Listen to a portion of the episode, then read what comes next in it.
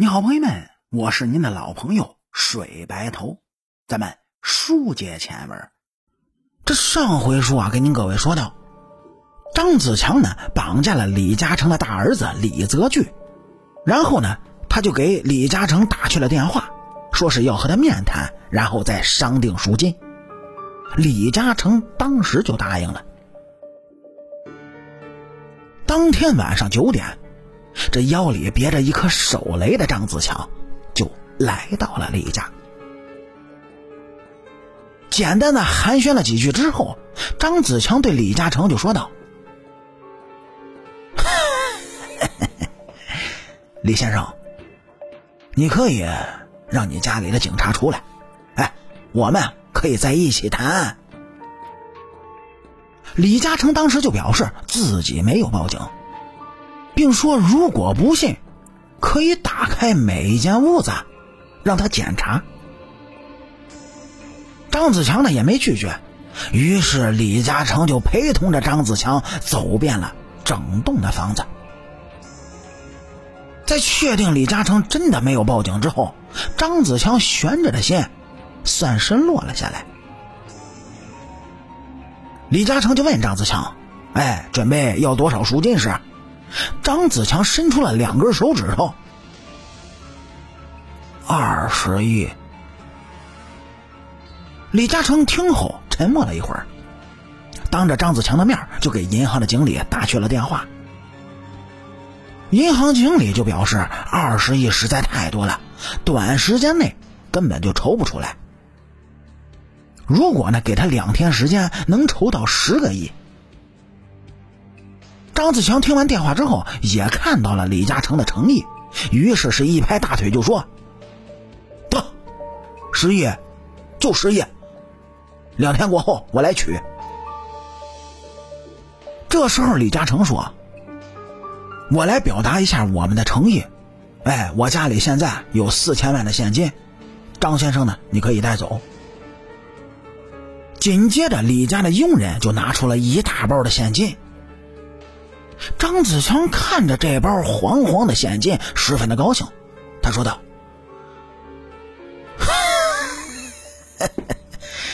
四千万太太难听了，哎，我不要那么多，三千八百万就行了。”说着，就从包里放下了几摞现金，背着这包呢，就走出了李宅。两天之后，李嘉诚通知张子强去了一家银行门口。此时的银行门口停着一辆黑色的奔驰车，车上捆着结结实实的尼龙袋，这是五亿的现金。张子强分了两次，一次运了五亿，在拿了十亿现金之后，马上打电话通知另一头的同伙放了人。这宗创造了世界绑架金额之最的大案，就在这不声不响之间完成了。事后，张子强在十点三八亿金额里独得了四点三八亿港元。正常人不要说四亿，你即便是四千万，估计这辈子也都够用了。但是对于世纪贼王张子强来说，这些钱够他花吗？他还会做出什么惊天大案来呢？哎，说是在干了这一票之后，无论是黑道还是白道，张子强的名声那就更响了。虽然这李家没有对外说起这起绑架案。但是，像这么劲爆的新闻，在香港这种没有秘密的地方，又怎么能瞒得住呢？这一时间，李泽钜被绑架，李家赔偿十亿的传闻，在湘江各地，那都传开了。这香港的黑道啊，都在羡慕张子强的手段，而香港的富人呢，也都接受了教训，纷纷是雇佣保镖，或者是。升级了座驾，而此时的张子强他在干什么呢？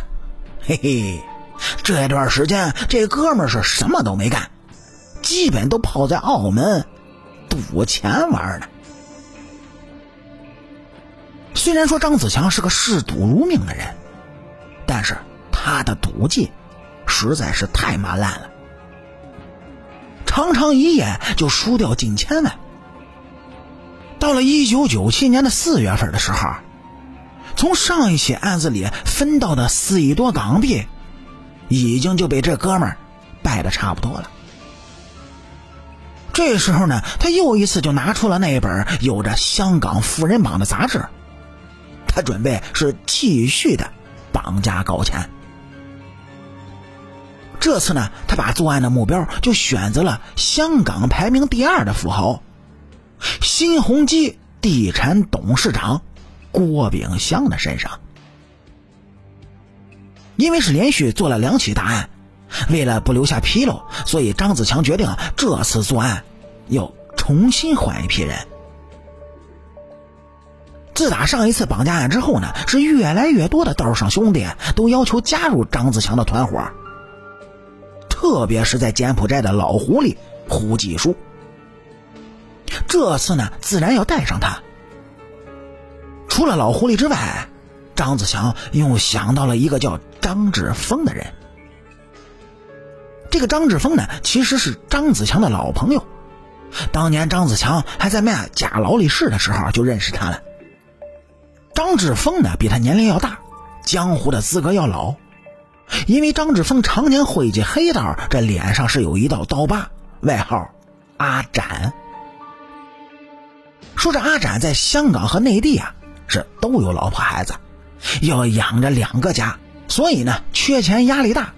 这也是他要求张子强带着他一起干的重要原因，因为全部要用新人。胡继书带来两个人，甘永强和邓礼贤。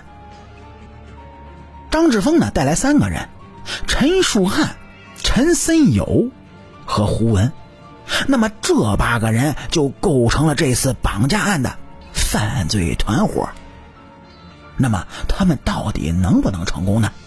点击咱们右上角订阅的小按钮，来下一期听主播慢慢跟您各位聊《世纪贼王张子强案》，下期更精彩。